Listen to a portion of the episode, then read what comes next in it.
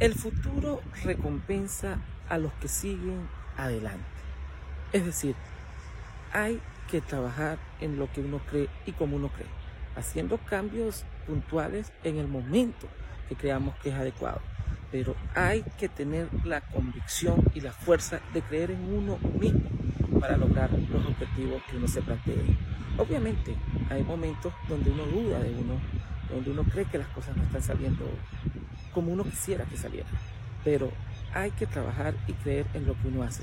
Tarde o temprano presionaremos, presionaremos y saldrá algo de tanto trabajo que hemos realizado por una meta, por un objetivo planteado.